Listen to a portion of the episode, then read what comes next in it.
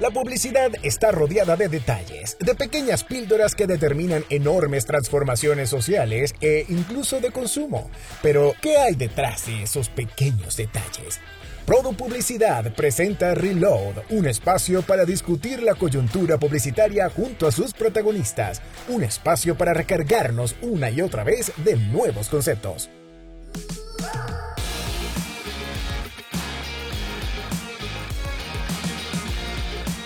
La ciencia ficción ha especulado mucho sobre el futuro que nos espera como humanidad.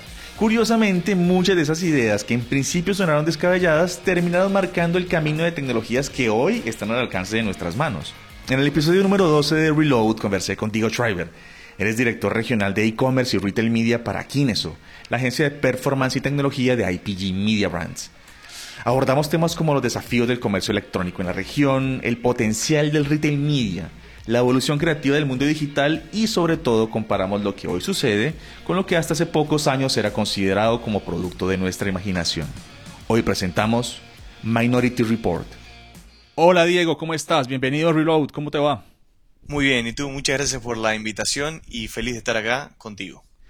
Ah, hombre, para nosotros también es, un, es, una, es una gran eh, oportunidad de conversar con una persona que además eh, ha tenido un gran eh, recorrido profesional eh, en la industria publicitaria desde, desde los modelos de negocio que creo que nos interesan tanto, sobre todo para este 2024. Pero quiero empezar nuestra conversación, Diego, que primero que me comentes acerca de ti, de tu carrera, de dónde eres, en dónde has trabajado y, bueno, que nos, que nos, cuentes un poco de quién es Diego Schreiber. Mira, te, cuento, voy a arrancar desde de dónde soy, soy uruguayo, Actualmente vivo en Chile hace más de seis años. Eh, me vine ya con un cargo regional, ¿sí? pero antes trabajaba eh, dentro de lo que es eh, ya la industria publicitaria en, la empresa, en IPG Media Brands. Ya llevo 13 años aquí. y empecé en Uruguay dentro de todo lo que es el marketing digital, arrancando obviamente en el boom de las redes sociales hace ya unos 13 años atrás, cuando empieza todo lo que tiene que ver con la parte de la generación de contenido, manejo de redes sociales, obviamente toda la parte del desarrollo de aplicaciones, innovación, dentro de lo que era eh, la agencia digital dentro de Uruguay.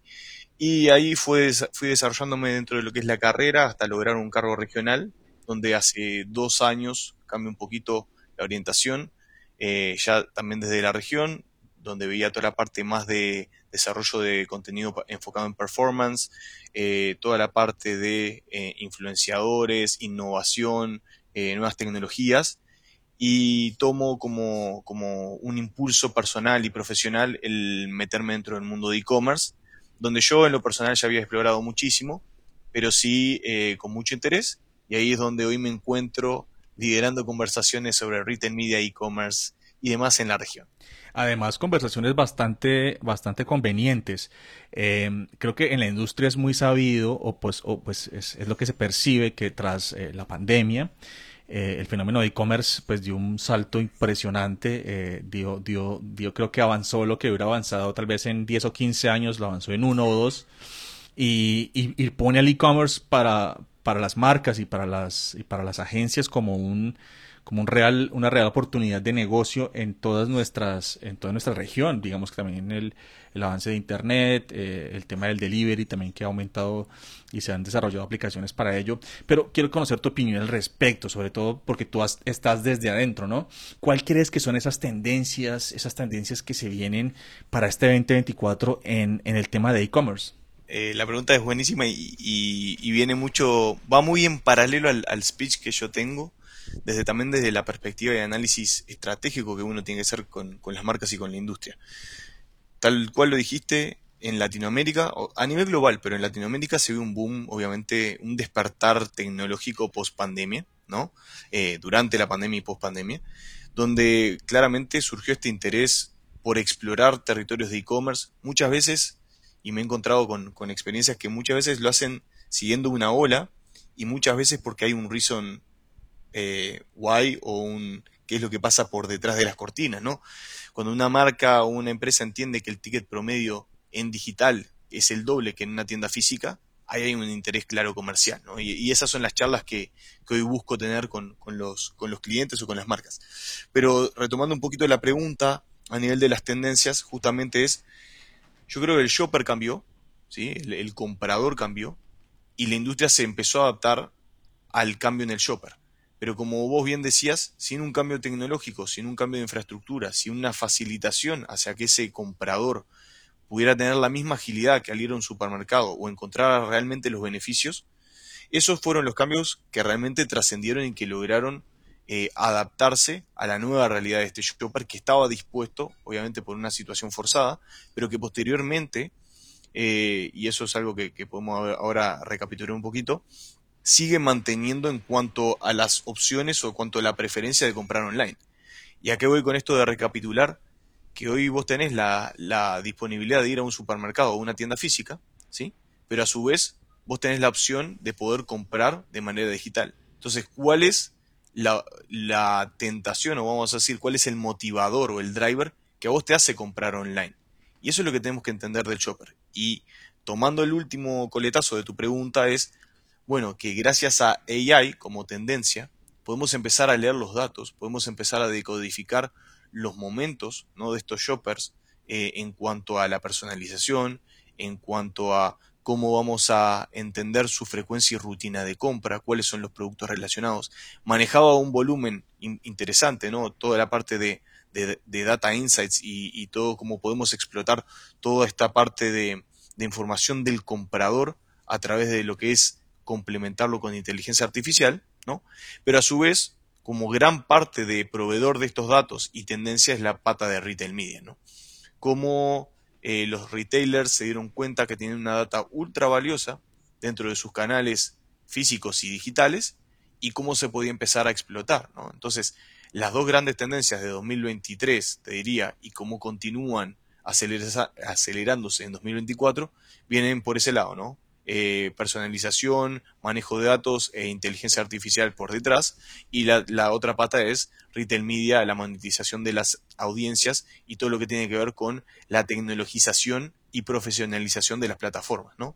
Mira, eh, y, mira qué interesante porque eh, hace, hace, no sé, tal vez un par de años, incluso el año pasado, estábamos hablando de el tema de cookies, ¿no? el tema de, que los buscadores, pues particularmente Google, iba a dejar de recolectar información a través de, pues, de sus motores de búsqueda y eso se sentía que iba a pues, tendría un gran impacto sobre todo en las marcas y en, el mundo del marketing porque tal vez no se sabía de dónde iban a salir esos datos. Hoy, como lo mencionas con el tema de inteligencia artificial, al parecer eh, eh, van a ser muchos más los datos y muchos eh, más específicos en cuanto incluso a comportamiento que se pueden determinar y creo que hoy los compradores eh, van a tener información mucho más confiable y mucho más cercana a sus preferencias, ¿no? Según lo, según lo que te entiendo.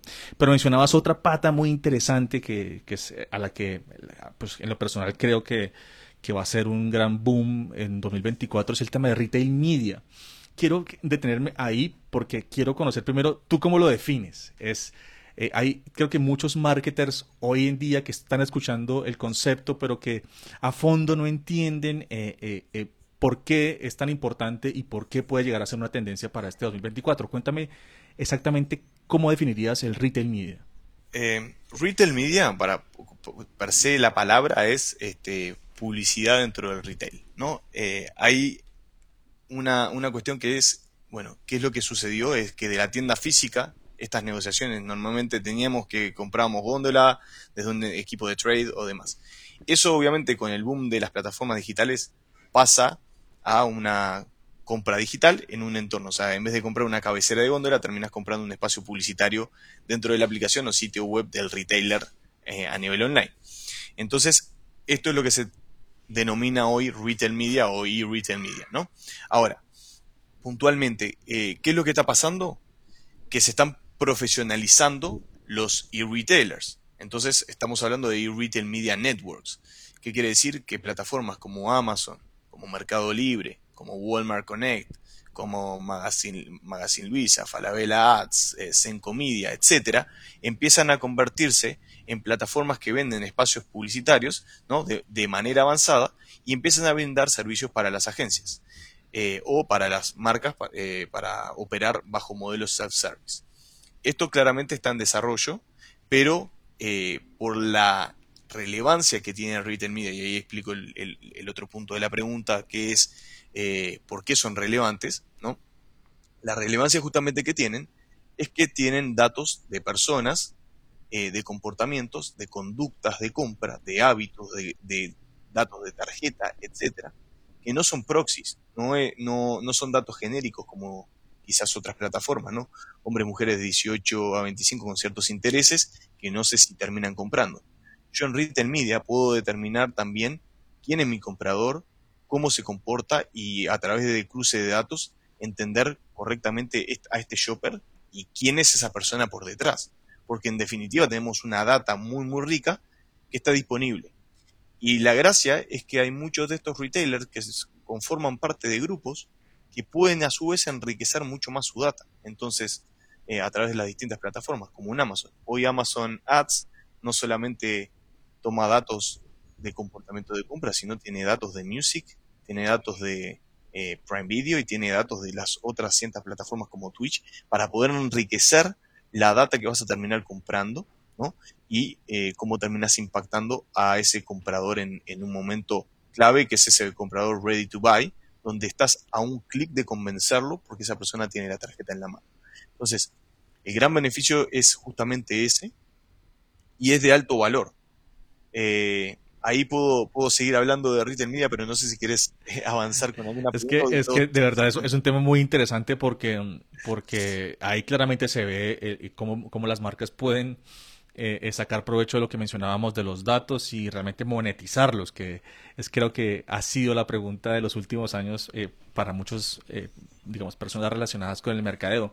Pero quisiera también conocer, tú pues además en tu trabajo en IPG, que llevas ya varios años y has vivido en carne propia esa evolución, pero también lo has vivido de la mano de la creación de herramientas que le ayudan a los marketers para tomar esas decisiones, para hacerlo mucho más accesible y mucho más fácil en su día a día. Háblame, háblame de herramientas. ¿Cuáles son esas herramientas que hoy, incluso desde IPG, eh, se están promoviendo o se están instalando, eh, o, sí, digamos, se están dando a conocer para que los, hoy los marketers eh, puedan hacer su vida más fácil? Acá, te, acá a hacer una división, porque para, para hablar de herramientas también hay que hablar de landscape. Entonces voy, voy, a partir un poquito, voy a ir dos pasitos para atrás y así te contesto bien la pregunta. Dale. Cuando me refiero a landscape, quiere decir, en Latinoamérica todavía no tenemos tan desarrollado el entorno de Retail Media Networks, que quiere decir que no hay plataformas al 100% avanzadas, y cuando hablo 100% avanzadas me refiero a un Amazon que está al nivel de Google, ¿sí? Dentro de, o sea, en sus perspectivos este, disciplinas, ¿no? Pero eh, en PPC vos tenés una plataforma como Google Search, ¿no? Y eh, con toda su tecnología por detrás, un Amazon hoy es el líder absoluto, vamos a decirlo, en, términos de eh, tecnología para la parte de ads. Sin embargo, en Latinoamérica hay muchos que están este, eh, tienen este roadmap o están comenzando sí, este viaje y esta aventura a profesionalizar sus plataformas. Mercado Libre viene muy, muy pegadito. Viene Walmart Connect también trayendo producto cascadeado desde global. Eh, Sencosud y Falabella claramente están haciendo una apuesta muy grande en cuanto a su propuesta de anuncios. Eh, y en Brasil tenés Americanas y Magazine Luisa. Tenés otro grupo de farmacias que también andan ahí. El mundo de farma también se está profesionalizando. Entonces, dicho esto, eh, claramente hay una evolución eh, en cuanto a quiénes son hoy servicios self-service, ¿sí? donde claramente hay un servicio donde las agencias y, los, y las marcas pueden operar de manera independiente y ahí se le pueden inyectar vía API o se le pueden inyectar otro tipo de herramientas y conectar y, justamente hacer toda la parte de bid management, análisis de eh, todo lo que es el, el, carrito, keywords, etcétera, ¿sí? Y ahora te mencioné las herramientas, versus cuando tenés un servicio managed donde vos no tenés control sobre la pata de media, ¿sí? Pero sí podés empezar a ejecutar consultorías, auditorías, empezar a entender más la parte de content, de retail, o sea, toda la parte de catálogo y demás. Entonces, ahí se te abren como dos mundos, que igual, como te digo, los, que son managed service, y acá explico el concepto también para que, para que quede claro, es eh, aquellos retail media donde vos no podés operar, pero sí podés ordenar y el propio retailer corre la pauta digital, ya sea on-site u off-site. ¿sí? Y, ahí empiezan a correr un montón de herramientas. Nosotros en la interna, Obviamente para el desarrollo estratégico dividimos en tres capítulos. Uno que es la parte de consulting, ¿no? donde, hacemos, donde auditamos los retailers, entendemos cuáles tienen la, mayor madurez mayores este, capacidades para poder entenderlos. Hacemos un análisis también de la oportunidad que tenemos de audiencias, ¿sí? Eh, con, otra herramienta que es un forecaster. Tenemos otras herramientas que auditan el contenido. Entonces, este, tenemos una herramienta que se llama eh, APA, que es Amazon Proficiency Audit, o PDP Audit en el caso de otros retailers, donde evaluamos la integridad del contenido que también está y hacemos una, un análisis también en cuanto al share of voice o el share of shelf. Ahí me, refiero a la cantidad de productos que aparecen en una búsqueda, por ejemplo, a nivel orgánico y a nivel publicitado, ¿sí? para poder entender el peso y la relevancia del contenido o la decodificación del algoritmo de búsqueda para poder tener una estrategia acorde.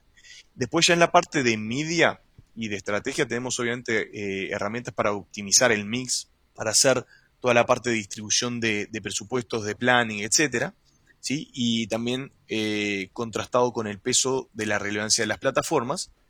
Y por último, en la parte de implementación, ya tenemos, ahí empezamos a, jugar con herramientas de terceros, ¿sí? Ahí tenés bid managers como Packview, Sky, IntentWise y otros, que justamente lo que te ayudan es a eh, optimizar toda la pata de media, ¿sí? Eh, tanto de DSP como de Search, eh, en el caso de Amazon, incluso conectando con Amazon Marketing Cloud en algunos casos y pudiendo tener entendimiento del cruce de la pauta de DSP Search con las intenciones de compra de la audiencia y mejorar todo lo que es la eficiencia en tiempo real, obviamente con, módulos de inteligencia artificial, pero también tienen otro seteo de reglas con inteligencia artificial que te permite optimizar la campaña y obteniendo muy buenos resultados. Entonces, claramente el camino tecnológico y de herramientas que hay por detrás de retail media tiene mucho para seguirse avanzando, pero para los que están más desarrollados hay mucho con qué trabajar.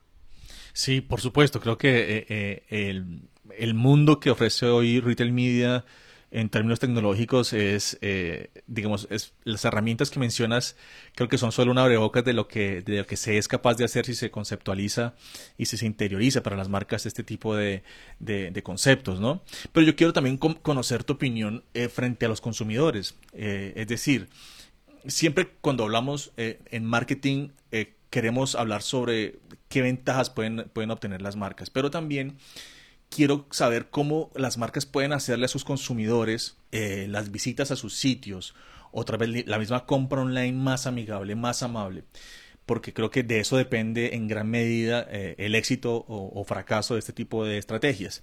Cuéntame, ¿qué, se hace o, cuál es el objetivo o qué se persigue cuando hablamos de consumidores o de experiencia de usuario en retail media o en las experiencias de, de personalización? Mira, ahí tocaste un tema que está súper interesante porque fue una, una, hace un año y medio atrás hicimos una, encuesta para entender el shopper post pandemia. Saliendo 2022 de la pandemia dijimos, ok, ¿cómo hacemos para entender qué es lo que está pasando y qué es lo que necesita este, este shopper?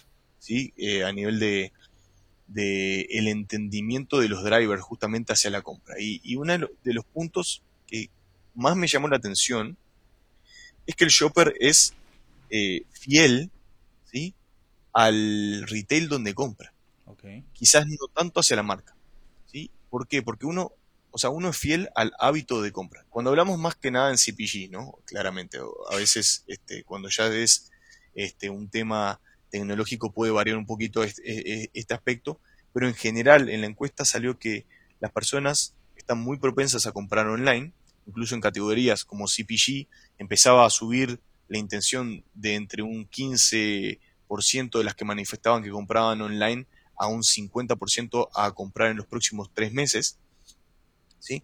Pero eso, eso indica que va a haber, hay una apuesta tecnológica, hay barreras que se rompieron y el shopper empezó a comprar digitalmente y encontró un montón de beneficios. Y en esto que te digo, terminamos determinando de que era fiel al eh, retail donde compraba. Y si vos vas a comprar en ese retail, tiene que ver porque tenés cargada la tarjeta, tiene que ver porque tenés un ciertos beneficios que te hacen eh, más amigable la compra. Y ahí es donde yo creo que los o sea, retail media o los retailers se han especializado en que la entrega es inmediata, en que ya tenés la tarjeta precargada, en que haces una compra más rápida, en que tenés descuentos, en que ya confías en que el método de pago no te va a fallar, en que el proceso es amigable y si no lo es, vas a ser detractor de ese retailer no vas a ser más fiel. Pero en ese sentido, ahí es donde el, shopper impone eh, el, lugar donde sucede el momento de compra. Por eso es súper importante que los retailers justamente tengan estas estrategias de fidelización que son las más comunes que, vemos, ¿no?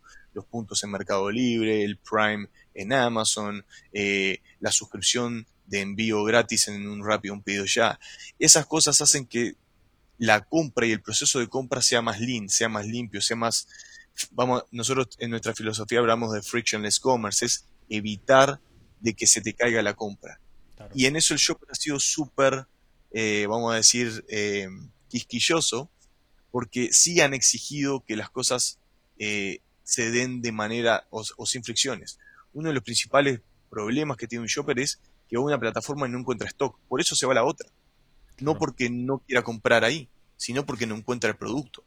Y muchas veces, si no encuentra el producto, va a buscar uno similar. Y esa es la oportunidad que van a encontrar las marcas, ¿sí? En esas plataformas donde el shopper es fiel. Porque ya abrió un carrito de compra y porque eh, va, a va a querer terminar el proceso y si bien el usuario puede preferir una marca, ¿sí? si la marca no está en ese retailer o la competencia tiene un producto a menor costo, probablemente el shopper termine eligiendo ¿sí? ese, ese producto eh, de la competencia porque yo no tengo stock, porque va a comprar en ese retailer no necesariamente se va a cambiar de retailer y abrir un nuevo carrito y hacer todo el esfuerzo de hacer toda la compra nuevamente, ¿sí? Porque no hay un producto que es de preferencia, salvo que sea súper mandatorio y sea fanático de la marca, ¿no? Ahora, pues tengo la, impresión de que hay varios sectores, em, pues digamos, yo creo que tradicionalmente, por ejemplo, el sector de, viajes ha, ha, venido avanzando, pues digamos, va un paso adelante porque lo viene trabajando desde hace, creo que más tiempo, tal vez eh, el tema de... Pero ahora veo que hay otros sectores que están apostando mucho por este tipo de, estrategias. ¿Tú, ¿Tú, podrías, no sé, darnos como una visión general de, qué, de qué sectores están avanzando bastante en este tipo de estrategias? Pero, ¿Te referís, por ejemplo, en cuanto al D2C? Exactamente. Por ejemplo, el sitio propio de la marca. Sí, ah, perfecto. Mira, mira, incluso te voy a decir algo. Si bien eh, eh, justamente en la encuesta nos salía que los, vamos a decir, los servicios de preferencia como viajes eran comprados en el sitio de la marca por un tema de credibilidad y demás, la experiencia que manifestaban los compradores en términos de viaje era la peor. Y ahí tiene que ver con eh, todos los problemas que suceden post compra, ¿no? La compra es muy fácil, pero también esto, esto es un ejemplo que yo siempre pongo, y acá ojalá que las aerolíneas no me peguen, este, pero hay una realidad. Si a mí me llega un, eh, una oferta, ¿no? Que dice viajar a Europa por 200 dólares. Y yo entro y jamás puedo conseguir el viaje de 200 dólares por las miles de combinaciones que tengo que hacer para lograr hacer eso. Es decepcionante para el usuario. No es un mensaje que en definitiva, o sea, la promo puede estar, pero la combinación no la conseguís muchas veces. O tenés problemas postventa, o tenés problemas con la pasarela de pago. Y ese era un, punto que quería mencionar de la, de la haciendo relación con la, pregunta anterior y después retomo con, los otros puntos que me preguntaste, pero es, eh, las marcas yo creo que tienen un debe gigante cuando hacen un D2C con sus usuarios. O sea, se está dejando muy de lado la experiencia de compra y se está enfocando mucho en el, el ROAS o en métricas clave de venta, pero eh, si, si miramos las métricas de negocio, mejorarían abruptamente si vos tuvieras o sea, programas de fidelización o una estrategia CRO continua donde estuvieras todo el tiempo evaluando la experiencia del usuario y mejorando justamente esas experiencias. Entonces, dicho esto, creo que los que, mm, los que lo están haciendo bien o están explorando hoy, eh, tiene que ver con cuidar la experiencia del usuario y encontrar el, la manera de acercarse a este shopper. Por ejemplo, no sé, voy a hablar un ejemplo de CPG. Si yo hago eh, y quiero vender de la misma manera que en un supermercado, ¿sí? mis productos online para CPG, va a ser muy difícil porque el producto es muy bajo, tengo que pagar un envío alto y no necesariamente voy a comprar las 24 unidades que me estás ofreciendo porque si no no es rentable la compra. Eh, porque por unidad es muy complejo que yo te haga una compra. En cambio, estas marcas que están cambiando su modelo de negocio, haciendo un modelo de suscripción mensual, que tienen beneficios, que se paga diferente que por unidad, sino que te mandan una caja preparada, o aquellas marcas tecnológicas que están haciendo un esfuerzo gigante en replicar la experiencia física en el entorno digital, esas son las que se están acercando al usuario y las que terminan teniendo una tasa de conversión súper alta. Eh, incluso te pongo un ejemplo. Entrando en AliExpress como experiencia de retail, las fotos, la descripción y la, la cantidad de datos que vos tenés para evaluar si el artículo es bueno o malo, y eso venía por un tema de, obviamente, de, que el usuario no confiaba, pero la cantidad de imágenes y descripciones es brutal después no terminas recibiendo lo mismo. Pero lo que digo es, ¿por qué si la información eh, y la capacidad de generar esa información está en la TAM o algunas marcas que son bien pesadas, no se enfocan justamente en brindar esta información? Te termina cerrando un proceso de compra. Entonces, creo que ahí te contesté un poquito todo, tanto desde la perspectiva del shopper como de estas marcas que están impulsando estos negocios y que deberían evaluar su estrategia, tanto si les, les es conveniente abrir su D2C para first party data y, construir sus, sus este, audiencias y construir una base de, usuarios loyal. Eh, pero si no están preocupándose por qué es lo que necesita el shopper, si le estoy dando una experiencia correcta, eso va a ir en decadencia, porque el shopper, como te digo, va a ir a buscar el lugar donde tiene mayores beneficios y le es más frictionless comprar. Sí, eh, yo creo que también, eh, digamos, en ese panorama que nos estás, que nos estás, nos, das a conocer un poco, eh, a mí sí me, me, llama la atención es, es qué rol cumple ahí la creatividad. ¿Y por qué lo digo? Porque normalmente creo que Internet y, las, herramientas de e-commerce permiten no solo vender en tu país, permiten vender fuera del país y depende mucho también de la capacidad eh, creativa que tengan tus anuncios para acercarse a los consumidores, incluso para, concretar una venta. Pero según tu, opinión y según tu experiencia, ¿qué, rol juega allí eh, la creatividad publicitaria? ¿Cómo se puede implementar o cómo, pues, qué, qué rol cumple el creativo publicitario en todo este ecosistema? Para mí, el marketing digital no se trata solo de medios, al revés, eh, creo que medios es parte de una ecuación.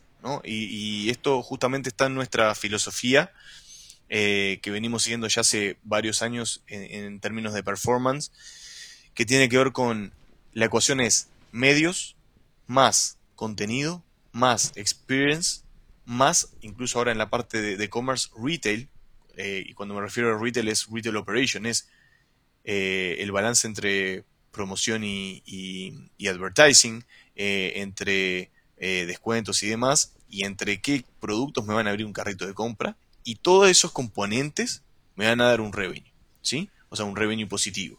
Y es lo que todas las empresas quieren, ¿no? Todas queremos, o sea, todas las marcas quieren crecer en revenue o crecer en market share o generar más profitabilidad. Esos son los grandes eh, objetivos de negocio que debería tener una empresa por detrás de todos los esfuerzos publicitarios, ¿no? Entonces, dicho eso, el mensaje creativo y yo viniendo un poco de, como te comentaba, del área del, marketing digital de redes sociales y, también desde el, lado, desde el lado también creativo, claro que es relevante, pesa muchísimo. O sea, y, pero pesa muchísimo cuando lo sumas a esta ecuación.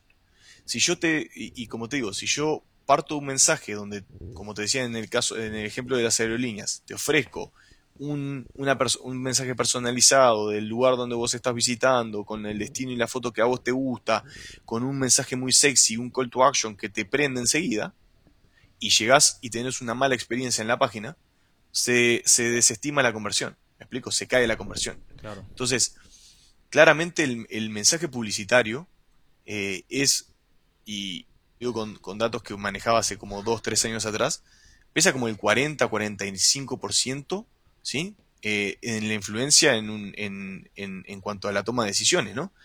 Y, claro está que es muy relevante, o sea, pero ¿cuántas veces trabajamos un plan de medios sin entender cómo viene el creativo? ¿O qué es lo que vamos a terminar de decir? ¿O cuántas veces se, se trabaja una campaña publicitaria creativa sin tener en cuenta cuál se está comportando el shopper? ¿O qué tipo de productos son más profitables? ¿O cuáles son los productos que no le gustan a mi consumidor? Y, mire que también he notado que, en cuanto a la medición de resultados, también ha habido una evolución eh, muy importante porque creo que antes eh, los, estos indicadores que nos, que, nos, que nos mostraban cómo estaba nuestra campaña, eh, pues si bien algunos se pueden obtener en tiempo real, creo que hoy son muchos más los datos que se pueden obtener en tiempo real y creo que ahora el desafío es más bien saber cómo, qué, qué medir, qué no medir y, y cómo medirlo, ¿no? Quiero que nos cuentes tu experiencia en eso. ¿Qué, recomendación darías a las marcas a la hora de elaborar sus estrategias y saber qué resultados pueden medir? Está re buena la pregunta. O sea, es todo para hablar muchísimo, pero, pero me voy a ir, me voy a ir con, con, una cosa que hablo siempre y, que me gusta mucho entrar en ese debate. pero eh, normalmente cuando hablamos de performance o de e-commerce, ROAS es la métrica, ¿no? Y todo el mundo habla de ROAS. Y cuando hablamos de branding, Estamos hablando de awareness, este, impresiones, en algunos casos CTR, algunos que miden completo CPA, y está bien. El tema es que hay que empezar a tener una visión mucho más full funnel, integradora, ¿no? Porque en realidad, el, como siempre digo, el camino hacia la compra y el comprador es uno y el momento de compra es uno. Entonces, todo ese path que nosotros vemos lo tenemos que medir y se mide con revenue incremental, incremento en share, eh, incremento en profitabilidad, como te decía, y esas deberían ser las métricas finales que, con las que trabajamos. Entonces, ¿a qué voy con esto? Si yo mido ROAS en performance y estoy poniendo plata en, lo que es eh, e-commerce o low funnel efforts y estoy teniendo un ROAS súper positivo, pero estoy impactando a mis usuarios que son compradores recurrentes, obviamente voy a tener un ROAS positivo, pero no voy a tener un revenue incremental, ¿no? Entonces, acá hay un balance. o sea, y acá hay una métrica que tiene, que tiene Amazon y que se está empezando a implementar, por ejemplo, en e-commerce o retail media, que es new to brand. Los nuevos compradores de la marca en un periodo de tiempo que pueden ser 3 a 6 meses, depende de la plataforma, ¿no? Entonces, ¿cuál es el porcentaje de mis eh, ventas publicitarias o ventas derivadas de la publicidad a nuevos compradores de la marca. Y si es, por decirte algo, 0% nuevos compradores de la marca, yo tuve un overlapping con mi orgánico o eh, una canibalización brutal con mis esfuerzos de loyalty porque estoy gastando plata publicitaria en los tipos que ya me iban a comprar. ¿Me explico? Entonces, ¿ahí hay, eficiencia ahí? No, pero si, si miramos el ROAS puede ser 20, puede ser 60. ¿Me, explico? Entonces, el ROAS claramente es una métrica de negocio, porque mide obviamente el tema del return of ad spend, ¿no? El retorno de inversión publicitaria, pero la tenemos que contrastar con el objetivo de hacia dónde me está aportando el negocio. Entonces tengo que ver si estoy quién es este usuario que estoy impactando. Lo mismo eh, que cuando yo hago campañas de branding, ¿no?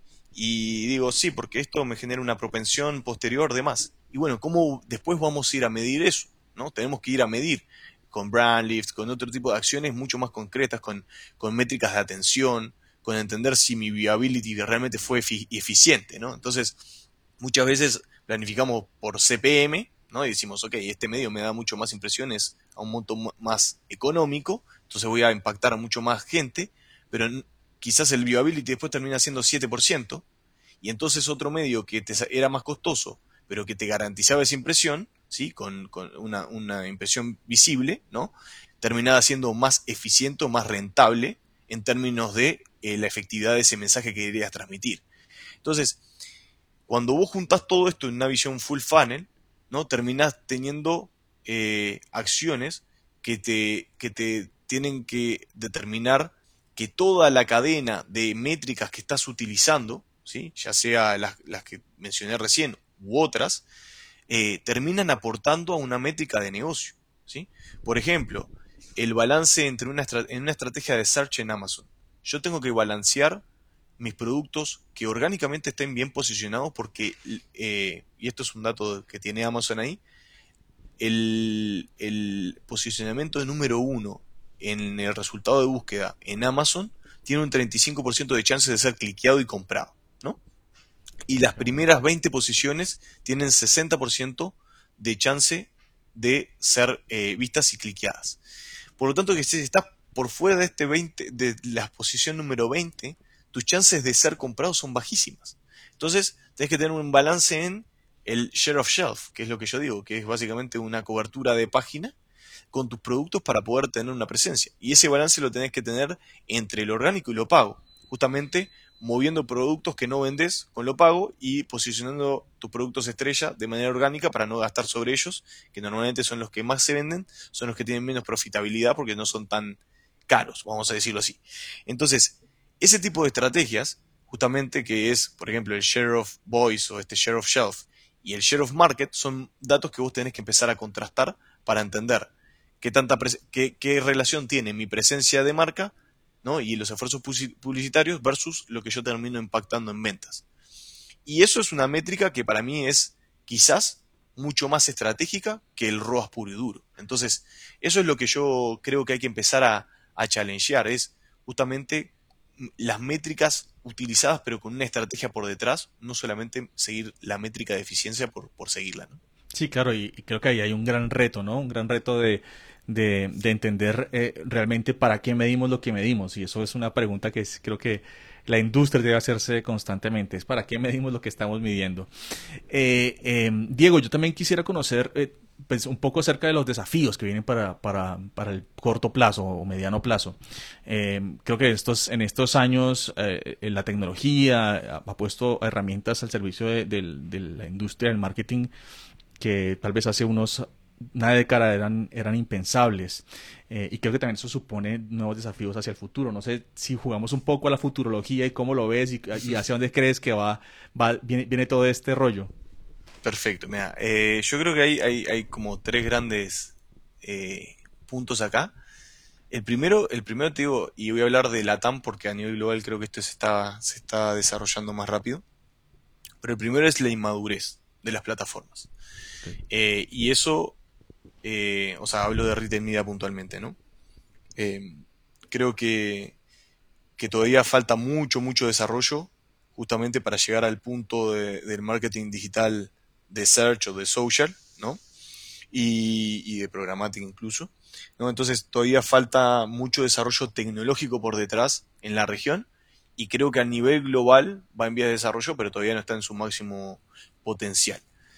¿Por qué pasa esto? Porque surgieron mil plataformas. Todos los retailers y todos los que tenían audiencias quieren monetizarla y están poniendo sus plataformas. Entonces no hay una única plataforma que esté bien desarrollada, sino que hay muchas. Y justamente eso hace de que también surjan otro tipo de players que están comprando placement y que están profesionalizando la, la, oferta. Pero bueno, eso, eso tiene que ver la, con la inmadurez. Que viene también en relación a esta fragmentación en la cantidad de formatos. O sea, vos hoy los formatos, ninguno es estándar como IAB, vamos a decirlo así, sino que todos tienen formatos totalmente diferentes. Se pueden hacer distintas cosas, se pueden configurar de manera diferente, por lo tanto, hoy las agencias creativas no están contemplándote los formatos para Mercado Libre y cómo tiene que venir, o los formatos para X otro retailer y, qué es lo que y las acciones que se van a hacer. Entonces, eh, ese, ese es otro punto. También otra de las trabas es que el equipo comercial o de e-commerce está totalmente separado del equipo y la toma de decisiones con el equipo de marketing, ¿no? Si bien a veces el presupuesto sale del mismo lugar, el problema es que no se están hablando con, una estrategia unificada. Entonces ese es otro de los, de los grandes problemas. Eh, el tema de las métricas, que son dispares, o sea, vos tenés plataformas que tienen, como te digo, en YouTube Brand, otras, otras no lo tienen, otras te muestran sesiones, eh, y también el acceso a la información, ¿no? Este, Hoy, salvo Amazon, el resto te diría que son wallet gardens, o sea, ninguno te permite entender y ver qué pasa atrás de, las sesiones de los usuarios, conectar con otro tipo de data, eh, entender eh, cómo optimizar e incluso acceder con otro tipo de tecnología o con la API a poder eh, jugar con la parte de optimización. Entonces, todavía creo que hay un... va todo en este landscape de, madurez, claramente, pero esos son los, los grandes issues que yo veo que, se tienen que empezar a resolver, que no sé si todos se van a resolver porque este, hasta el mismo Meta tiene hoy muy bloqueado el acceso a la data, ¿no? Lo sabemos, este, es algo con lo que luchamos siempre. Pero, por ejemplo, cuando vos derivas una campaña de cualquier medio a un retailer, esa data se pierde, ¿no? Eh, la posibilidad de tener este, una URL para, parametrizada, ¿no? una UTM, etcétera, y poder traquear o seguir lo que está pasando post, eh, post click ¿no? en el retailer, hoy es una, un reto, ¿no?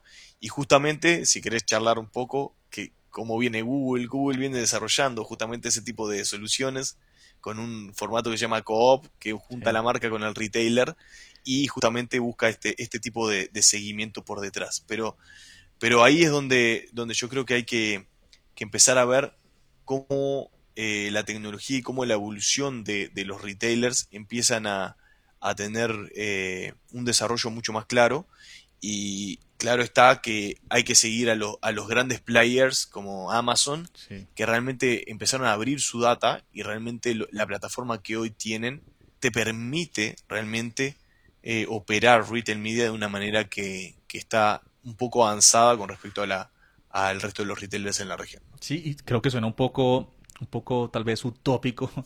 Eh, entiende uno que hay una, una eh, digamos, hay una evolución, digamos, hay grandes jugadores en el mercado como Google, como Amazon, que, ya mencionas que cuando Google, creo que cuando ponen el, en su radar un objetivo es porque seguramente ya ha avanzado mucho en ello y, seguramente pronto tendrá eh, algo detrás que contarnos. Pero suena cada vez como más complicado para un, para un marketer eh, unificar lo que, lo que mencionamos ahorita, estandarizar medidas, estandarizar formatos, estandarizar, eh, sí, indicadores que nos puedan decir fielmente qué está sucediendo con nuestro comprador y, y, con su proceso de compra. Pero creo que es maravilloso y creo que lo que se nos avecina es, es, es, maravilloso, justamente porque, porque cada vez va a haber más, más herramientas y más elementos de los cuales las marcas van a tener eh, eh, van, a poder acceder para hacer más eficientes sus estrategias.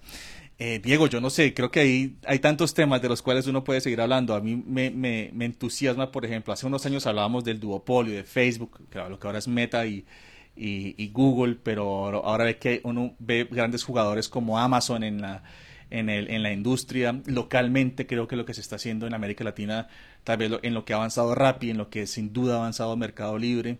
Eh, eh, marcan un poco la pauta de, de, lo que se nos viene y, seguramente será, será maravilloso para las marcas. Pero para finalizar, Diego, eh, no sé, quisiera que ya un poquito más, más desprendidos de, la industria, que, que, nos cuentes o que nos compartas algún tipo de contenido, de, de podcast, de, de, serie de televisión, de libro, que tal vez tú digas, aquí uno puede ver tal vez de forma fantástica o, algo, eh, cómo va a ser el futuro de, la industria publicitaria, cómo va a ser nuestro futuro. No sé si tienes algún contenido en mente que nos quisieras recomendar o, compartir con nosotros.